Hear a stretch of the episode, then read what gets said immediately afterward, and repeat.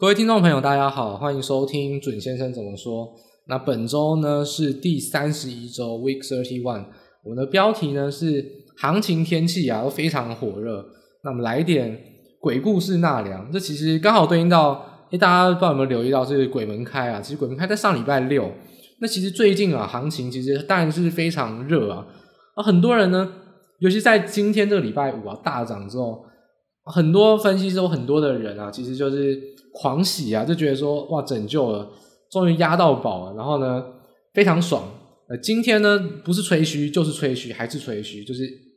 赶快讲涨就对了。那我觉得涨是没有错啊，大家都知道涨嘛。今天哎，今天行情很好的地方是，除了中小型，呃，除了大型股以外，中小型股也有不错的表现啊。所以我觉得雨露均沾，所有人都有感受到行情很火热，跟天气一样热。那这一点呢，我觉得就没有必要再多提了。那来一点。风险警示啊，就是说我们先前呢一直提到的债务违约的一些担忧啊，现在看起来这个利空啊，应该是越来越来越来越明确了。那本周呢，其实就有一个很关键的一个讯息，很关键的一个数据转折要发生哦。那大家如果想要仔细听详细的内容的话，我们就在音乐结束之后呢，再开始今天的正式节目。当然也会补上关于短线上怎么持续在火热行情下操作的一些建议。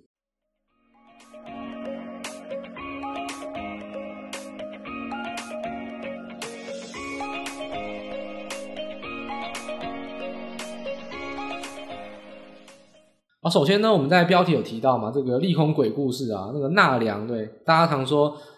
这个，诶，其实我也不知道是哪边来的，我主要是看那个。韩国的综艺节目呢，他们都会说纳凉特辑啊。那纳凉特辑就是去鬼屋啊，或鬼故事。那其实我不知道这个到底是台湾有没有这个说法，那我就把它沿用下来啊。因为确实刚好做一个对比嘛，行情天气都很热，那我们来一点对比。诶，利多行情的很热，我们来一点利空；然后天气很热，我们就来一点纳凉，来一点对比。那这个利空呢，其实我们大家都很熟悉啊，就是老听众应该也都知道。其实我们在大概第二季的中段就一直在提醒说，过快的升息会导致呃新兴国家主权债有违约的风险。那时间点会在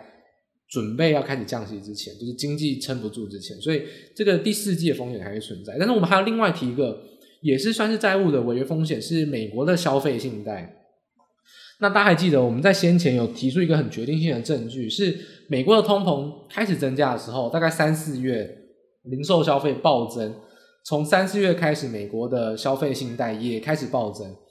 是我们提到了一个很诡异的点，所有人都在去杠杆，但是消费信贷开始在增加。你觉得是民众认为现在是开杠杆的好时机，开始借钱的好时机，还是他不得不借钱？那我觉得是倾向后者，是真的不得不借钱。所以这个数据就影响到我们一直要去提防说，到底会不会影响到还债的品质？因为你是不得不借钱，可能你根本就没有钱，或你没有预料到未来到底多么好或多么坏，你只是熬过当下，先借钱再说，那偿债品质会受到影响。所以这一周我们要谈的一个数据，就是可以从一些 Fed 公布的数据，就是 Fed 哦，他们自己官方公布的数据哦，绝对没有说什么我去做一些过度的研究，这是 Fed 公布的数据哦，就明明白白在。哦，我们报告中当然也提到那个图表啊，大家可以去看完整的图表。就是说，如果我们把呃消费者的一个信贷啊画成一条时间轴，那当然有上有下，从二零一四年之后呢，一路往上狂增，到二零二零年暴跌。那二零二零年为什么贷款暴跌？因为二零二零年当时候为了疫情跟为了原油负油价的关系很恐慌嘛，费了疯狂印钞票。他甚至说：“我帮忙买公司债，他进场买公司债啊，所以等于说有人一直拿着钱逼你去还债啊。他把钱送到你手上，那你消费也没办法消这么多，那你只能存，要么就是还款。所以其实很难得的，美国竟然呃贷款有减少，就在二零二零年的那时候印钞票的结束，大概一直维持了一两个月，随后呢缓步的下跌，然后呢大概到二零二一年的第二季。”但从二零二一年的下半年开始啊，通膨效应开始显现了。然后呢，更重要的是，因为疫情的津贴其实也在下半年开始越来越少。那到二零二二年，基本上是没有在所谓的疫情津贴啊。因为第一个，美国要撙节财政支出；第二个是疫情确实就没有这么严重，他要引导让你觉得疫情没有这么严重，他就不会让你觉得疫情需要给你钱。他把这件事情严重性降低，那他也必须要让你领到的个补贴变少，它会让你真的觉得说这个疫情不会有影响。所以其实说疫情的津贴在二零二零二一年下半年就变得很少，但二零二二年上半年呢，当然持续的去做减少，这个就刚好对应到我们图中哦。家庭的债务是从二零二一年的下半年诶往上攀升，现在啊已经突破疫情前的高点，也就是说现在的全美家庭债务的水平已经来到历史新高，已经来到历史新高。那现在的水准利率水准是疯狂升息，再加上债务是历史新高，那还有什么点呢？还有就是说，与此同一时间，美国的个人储蓄总量来到。疫情前的低点，也就是说，我们把美国人当做一个人啦，就是这是其实是，如果大家有听过经济系的话，这是算是某一个学派常用的技巧，就是叫做代表性的一个人，代表性的一个观点。我把总体当个体来看，我把美国人当做一个人来看，那现在这个美国人啊，他的债务是历史新高，他的储蓄是历史新低，呃，应该不是就是历史新高。应该说，二零二零年疫情以来的新低，那大概也是二十年来的低点，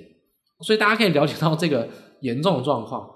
如果你是一个人，你的存的钱是你现在最少的时候，可是你欠的债是现在非常历史上最多的时候，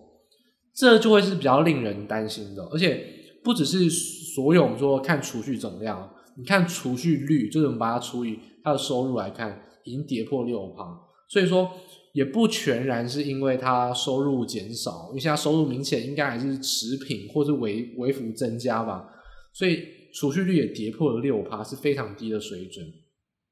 在消费债务狂增，那个人储蓄狂减，这个基本上是两个极端啊。我觉得大家要比较注意的事情是，我们在搭配到一个点，诶，如果我们刚才讲到了利率水准费的现在是在历史上。就是疯狂升息，好几好几十年来疯狂升息一个水平，那大家就要比较小心哦。这个消费信贷上面，不管是房贷、车贷、学贷，或者是说信用循环贷款，那基本上这个里面啊，可能只有房贷会比较没有事情，因为美国的房贷，如果大家去查数据的话，美国的房贷没有大幅的增加，为什么？因为美国的房价已经开始缓步的下跌，或是高档震荡，很多地方都是这样子，所以其实利率涨不太上去。但是很多地方的贷款，诶，持续的在借，例如说像是车贷，或是尤其是循环性的信用卡贷款，那这种债务疯狂增加，银行当然有理由把利率调升，所以它是实打实的，你借钱，而且还借利率变高的钱，这个就是债务品质上有可能会受到影响的地方。所以说。我们整理一下这个时间点，联合利华呢，我是上上周我们有提到嘛，联合利华认为原物端到原物料端到零售端有三个月的时间递延，有 lagging。那原物料已经开始看到降价了，大概六月底七月初，那大概十月零售商品可能会见到降价哦，可能会要降价，而不要认为说零售商品不会降价，当零售商品卖不出去，而且原物料端又是暴涨再暴跌，那有可能会降价。我们说了，所有的报价最怕缓涨，缓涨就真的回不去，但是暴涨就会有暴跌。那零售端有可能会有降价，但是这会递延两到三个月，可能会在十月会有可能发生。所以从现在来看，八月、九月，甚至进入到十月初，那看起来零售端是不会有降价的情况，只是只是说可能涨价的商品量跟涨价的幅度都越来越少，但是都还是在涨价。那这种情况下，借钱的情况，我认为不会太大改变，因为我们所说的，现在看起来这个债务的增加，从三四月开始，信用贷款疯狂暴增，明显是因为生活成本上涨，我不得不借钱，这是真的没有钱了。就是说，很多穷人他没有钱，必须要先借钱度日子，他顾不得到底现在利率环境怎么样，他也顾不得到底未来经济前景怎么样，他要过的事情是我要活过这个月，所以他必须要借钱。那这种借钱的品质就会相对差。所以到十月之前都是通膨压抑，那借钱的行为应该是不会改变。那接下来就要特别小心，到底这种 delinquency，就是所谓的迟缴或延后贷、延后缴费的数据有没有增加？以现在来看，如果我们定义为偿还日之后三十天都还没有缴出来，叫做迟缴或是拖欠的话，这个数据已经开始增加了。简单说，三十天就判断你叫做贷款拖欠的话，那这个拖欠率已经开始增加了。开始增加了大概是从呃信贷啊，然后呢还有所谓的车贷，跟这两个是最严重的。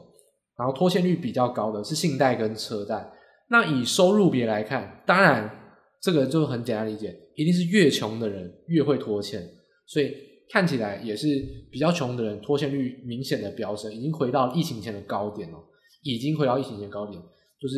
比较穷的那四分之一的人，贷款拖欠率已经高过疫情前的位置了。那当然还没有到历史新高，但是比二零二零年第一季来比，已经是更高了。所以现在需要注意的事情是，我们再延伸哦，把这个数据看得更细一点。如果我们把这个拖欠的时间点啊，不要定三十天，我们定九十天的话，那这个 delinquency 的利那个比率有没有明显增加？数据竟然是没有，没有，所以意味的事情是，这个就是很有趣的事情。看事情就是看得更细，就会得到更多更详细的结论。这边得到一个很详细的结论是：第一点，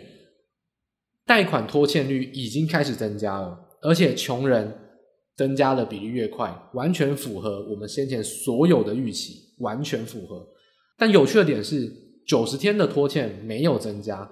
所以我们可以很精确的抓到所谓的贷款拖欠大概是从五月跟六月开始。那也就是说，是不是因为零售消费暴涨而导致的？明显就是。所以现在看起来，我们所谓在猜测说，诶，财政上啊没有给你补贴，会造成上你贷款。增加，你没有去还贷嘛？你没有没有人送你白花花的银子去还贷款，这是一个因素，但显然不是主要因素。主要因素是通膨太高，真的是因为零售成本太高，不得不借钱。所以现在看起来，呃，零售成本这个是一个大问题。所以我们刚才说了，如果十月才会有零售比较明显缓和跟降价的话，那八月跟九月应该会持续增加。那这个。呃，贷款拖欠跟贷款暴增，还有储蓄下降的趋势不会改变，不会因为原物料而改变，因为正在借钱那些人才不管你总经怎么样，才管你费的想怎样，他要想的事情是我要活过现在，他根本不管他贷款会不会违约，他就是要借钱，因为他不活过现在有什么用？所以这点是大家比较注意提防的。看来这两个月趋势不会改变，那这个贷款拖欠率啊，逐月逐月都要去检视一下。那实际上最后一个点是，如果十月开始零售降价，成呃生活成本会有一些降低，但是十一月中开始，我觉得欧洲就会有天然气的压力，因为北溪一号运输量一直都没有恢复到百分之百啊，所以呃欧洲的天然气，这是我们在很久以前乌俄开战的第二个礼拜、第三礼拜，我们就提过这个数据了。欧洲啊，原则上十一月是他们储存量的高点。从十一月以后呢，就是在用他们储存量，等于说进口的量远小于他们使用的量，他们要开始用他们的存款，用他们的储气。所以十一月之后啊，基本上天然气的用量就会来到平衡点之上，就没有所谓可以储存天然气的空间了。所以如果到十月底、十一月储存的天然气没有来到六成跟七成。那个冬天过不下去，而过不下去，储存的天然气量很危险，所以在十月跟十一月之前，可能像是一些比较没有这么支持乌克兰的国家，包含意大利或德国，或者是像是一些东欧国，像塞尔维亚，可能就会展开去抢购天然气，或是影响到乌俄之间局势的动作。所以，我们现在要把时间点排序来看，十月以前呢，担心的事情是零售消费到底什么时候要降价。那没有降价之前，这个贷款拖欠会持续增加。那进入到十月底之后呢，可能会一小段的空窗期。但我认为十月底到十一月一开始，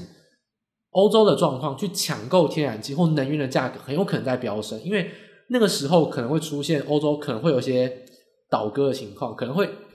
为了自己的利益去买天然气，跟俄罗斯买天然气，甚至乌俄战事会有一些军事上的反转。就现在看起来。美国撑在那边打长期战，可那时候欧洲有些倒戈，美国必须要加强力道，会有一些不稳定的震荡。所以这个就是未来啊，我们看到了一些呃利空的状况，尤其是我们很担心说债务的违约情形，看起来不只是主权债啊，主权债当然费得一去不回头嘛，你还是想要强硬升息，那我只能说我也没办法。那再就是说信用贷款，看起来美国是真的实打实的在进行消费信贷增加，那这个大家也要比较小心。所以说，这是我们算是一个进阶的补充啊。我们从之前啊，我一直讲说，哎，贷款啊，债务违约，我不是讲讲而已哦，我不是说，哎，我我那个时候看空，所以我就讲一点空的讯息。我现在告诉大家，做反弹行情，中期就是反弹，但是我还是讲利空。为什么？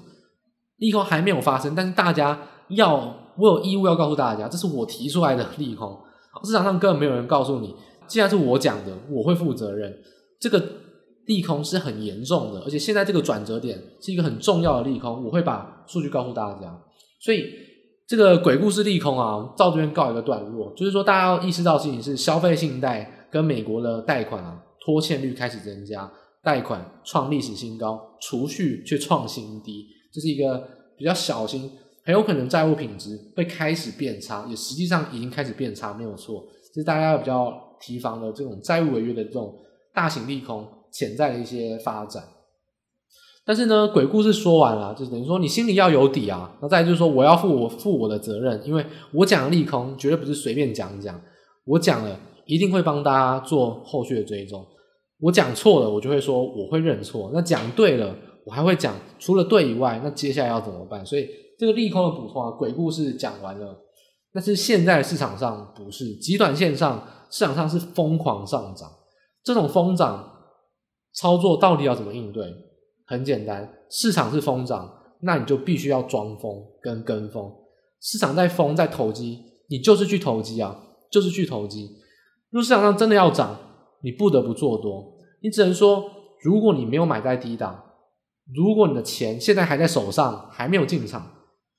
那做短你还是要做多，找机会逢低拉回去做多。没有拉回，那你就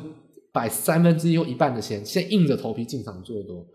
这个是会比较适合的。等到拉回，你可以把你更多数的钱比较安稳的去做多。因为现在美股来看跌不下去，真的跌不下去。涨指数跟涨大型股的企图心非常强烈，因为财报缴出来，大型股产品出货比较多元嘛，技术能力比较好，议价能力比较强，大型股财报通常都优于预期。就让市场上认为没有事情发生，就是这一点呢。其实我也是，我不能说我在教训散户，但我一再强调事情是，我就平心而论问大家：如果你要买美股，你会买大型股，还是买中型股，还是买小型股？这个问题用不着你回答，我敢保证，你只能买大型股，因为中小型股你根本连认识都不认识。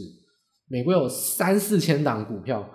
你能认识前两百大、五百大的股票，我都很佩服啊。这点呢，其实我有实际上案例啊。在这个是现在是呃美国暑假嘛，我有好多同学哦，就是读去国外读研究所的，然后或者是说读博士的啊，或者说一些学长姐，他们去美国工作，或者说美国在读书的，回来。跟我就是我们来吃饭聚餐，他说：“哎、欸，他买美股，因为他们可能是不是念金融相关的，可能念电机啊、念会计、念税务的都有。”他说：“哎、欸，帮我看一下股票。”我说：“好，我帮你看一下，到底买什么？”其实大部分其实我也很好奇，买股票啊，绝对啊，他们买任何一档股票，没有我不知道的，就是他们一定都是买很有名的股票。散户再怎么买啊，除非他是民营股，当下在炒作，否则散户就是买大型股。所以，涨大型股很容易让市场上有错误的误解，说以为现在市场上是一片看好，又或者是说财报啊，大型股很好，让市场上以为经济一片很好。但我已经跟大家说了，大型股只是因为它是大型股，因为它是大溢价能力好，它才会市值很大，它才会成长。说它怎么叫大型股？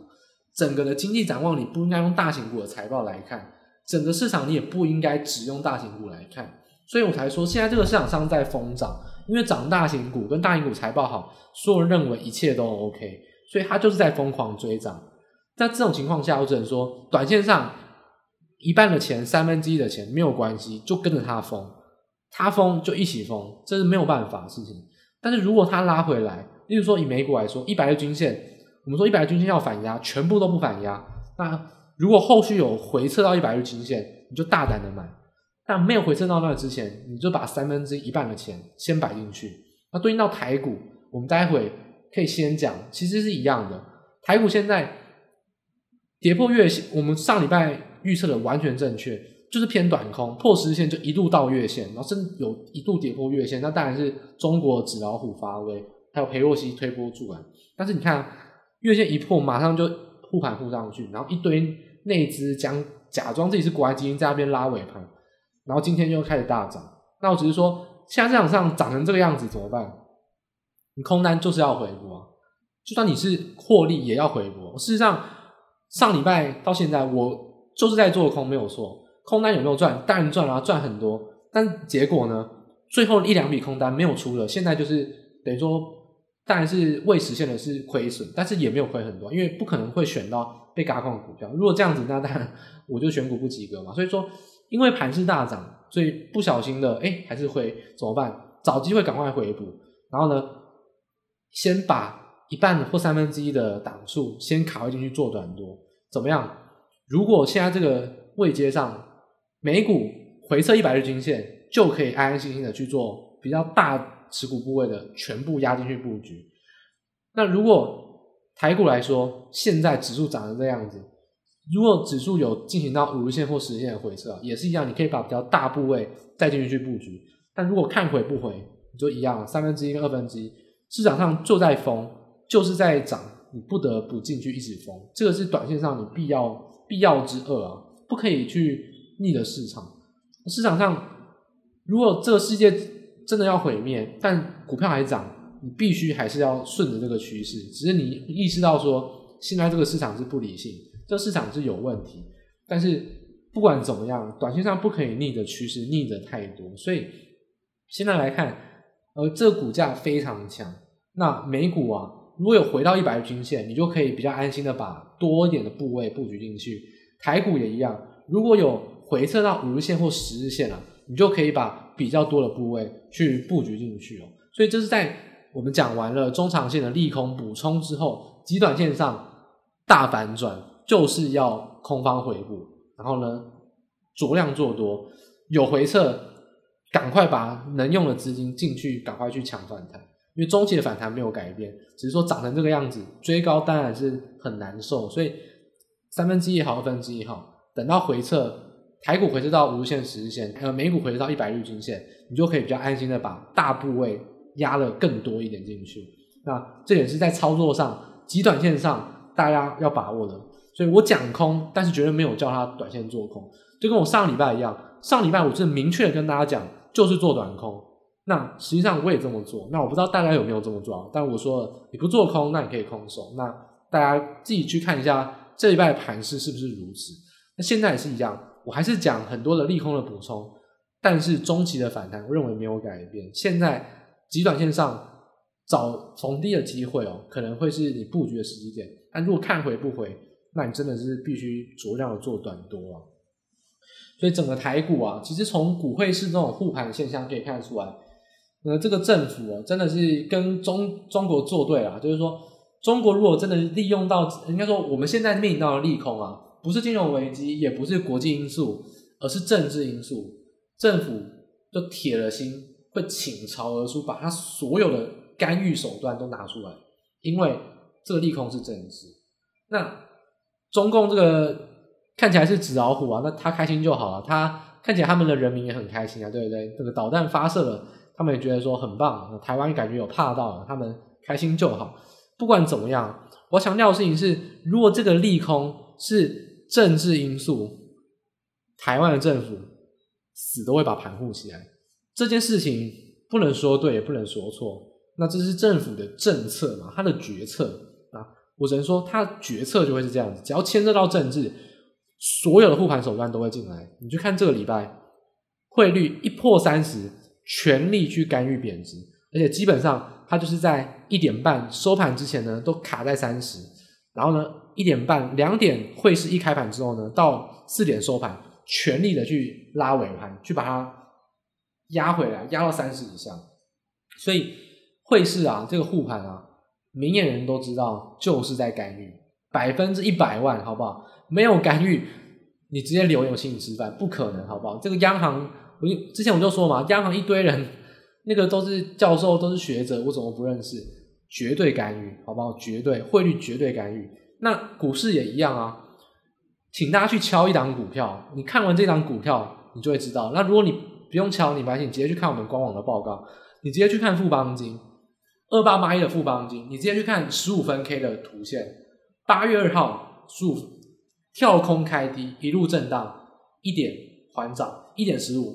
大暴涨，而且爆量。八月三号又是一样，跳空开低，又回到。昨天那个均衡价位一点涨，一点十五分暴涨又爆量。八月四号又是一样，就是昨天很恐慌，跌跌跌跌跌，怎么样？大盘开始拉，又跟着拉，又是一样，一度拉尾盘。不过昨天就没有收在最高。富邦金是最夸张的案例哦，因为这个我就不要讲太精细啊，但我只讲一个事情。你有没有去看过一档股票的尾买尾卖的五档？富邦金是全台湾最大的金融股哦，大概是市值排名是第呃，应该是第四名还是应该是第五名？应该是第五名。这么大的权值股，你看到它的五档量直接被大到五档全部是乱的。例如说，它可能出现五十六点七，下一档是五十六点三，直接那边乱跳。权值股量大到这种程度，被洗盘洗到这个样子，你就知道。那个护盘是花了多少钱去砸尾盘？所以这个股汇市哦，都是请全力去护盘。那反过来说，我们就回到到底护盘这件事情要怎么看待？国安基金这个礼拜，我敢保证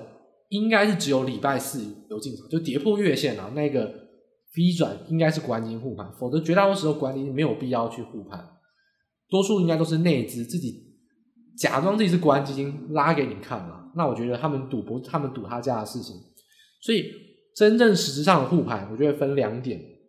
第一点，国安基金，国安基金只会在我觉得认为跌超过一跌超过零点五趴才会有可能有护盘机会，就是当你跌幅有点大，他会想尽办法的在盘中去让跌幅收敛。但如果你只有跌个三五十点，国安基金是才不会理你的，因为他没有必要去干预这种鸡毛蒜皮的小事。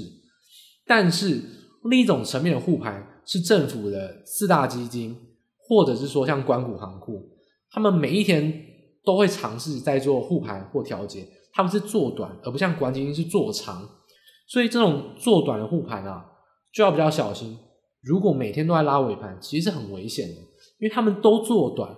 每天拉，什么时候要调节？如果每天拉拉不起来，就要多杀多调节，因为。他们钱没有这么多，钱都用完了，又涨不上去，就会开始被迫去做调节，那筹备下一次的资金。所以这种情况下就是跟礼拜四一模一样，八月二号、八月三号疯狂的拉尾盘，对，不拉中小型股就只拉指数，有用吗？当然没有用。八月四号一跌破十日线，一跌破月线，共识性的卖压就全部倒出来。那些假装自己在护盘的人有没有在护？全部都是假的。如果是国安基金，绝对不会出，他反而会护盘。但真的那些假装护盘的人，一跌破月线，全部都像人挤人一样，全部开始倒出来。所以现在看待这个护盘的意义啊，国安基金看待的是中长期哦。国安基金现在的目标就是，除非跌幅比较大，我认为可能零点五趴以上才有可能去护盘。所以你不要想象国安基金每次会护盘，甚至像国安基金涨的时候，你认为国安基金会追加？不会，绝对不会。所以。中期反弹的格局，我觉得不会改变，因为国安基金是很稳稳的，跌不让你跌多，涨呢放手，这样子的中期反弹格局没有改变。那可能到九月甚至十月，那极短线上要比较小心的事情是，如果资金一直在追涨，尤其是尾盘一直拉得很快，有没有机会调节？如果一两天都没有一些调节动作，很紧绷的话，那一破线，这个跌幅就会很大。所以我想要告诉大家的事情是，护盘你要分两个来看。如果你护的是短线，必须要有调节。如果你像国安基金买了，就是要放两三个月，甚至是半年，涨跟跌不该你的事，你就是买低，然后呢等待出场机会。所以现在看起来这件事情啊，就是说，极短线上台股面临到一个比较大的问题是，这么多人在追涨，到底好不好？我觉得大家要比较提防的事情是，追涨没有问题，但没有轮动补涨，因为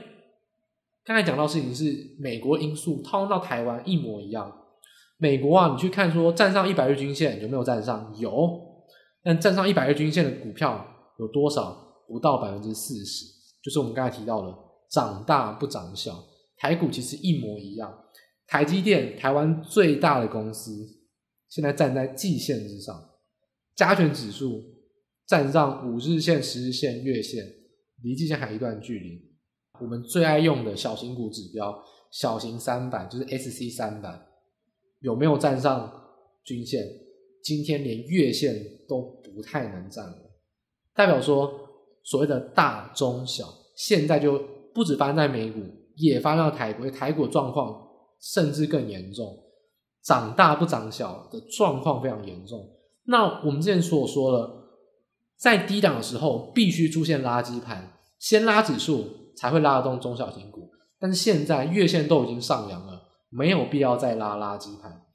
大型股已经拉的差不多了。如果中小型股不能补涨，这个盘势筹码就会非常的脆弱。所以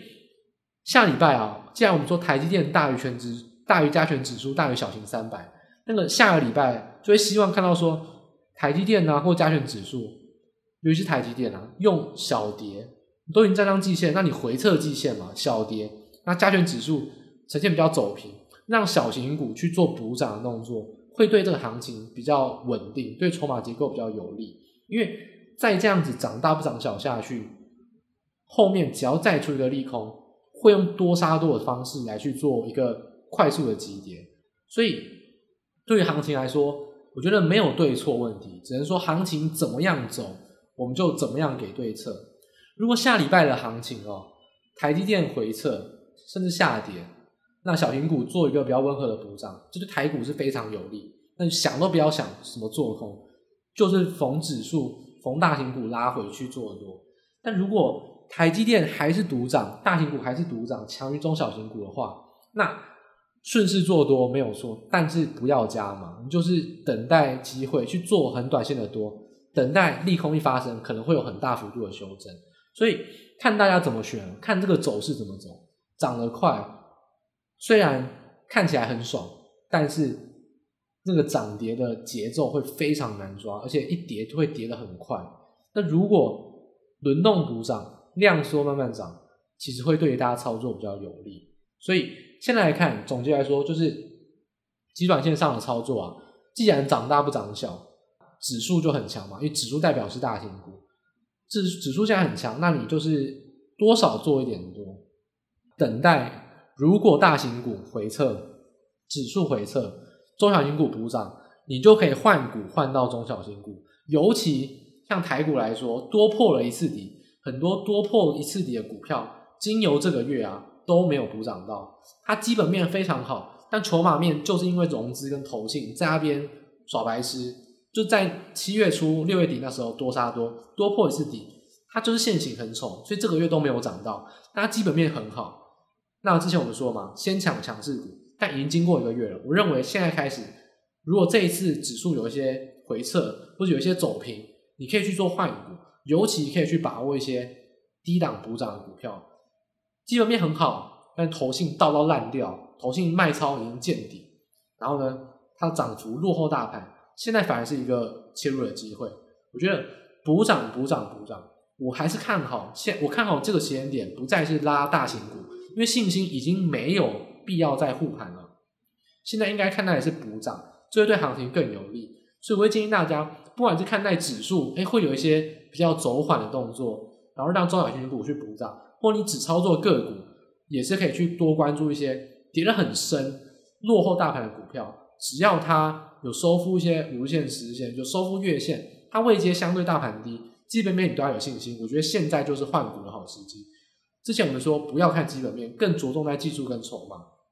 但是现在开始会做一些反转，落后补涨的股票，那时候说基本面再好，但都跟他说抱歉的股票，现在这个时间点，我反而会认为，我认为台股会走一个比较补涨。就是大型股开始去做缓和，因为信心已经止稳了，但中小型股去做一个拉抬跟补涨，所以大家个股上也可以尽量去往比较低位阶的中小型股，甚至是有一些投信倒到很恐怖的股票，慢慢慢慢的爬起来。我觉得大家都可以去掌握一些这种跌升的一些补涨股票，基本面够好，它就有涨的理由，只是你切入的时机点要好好把握。我觉得现在就会是那个时机点。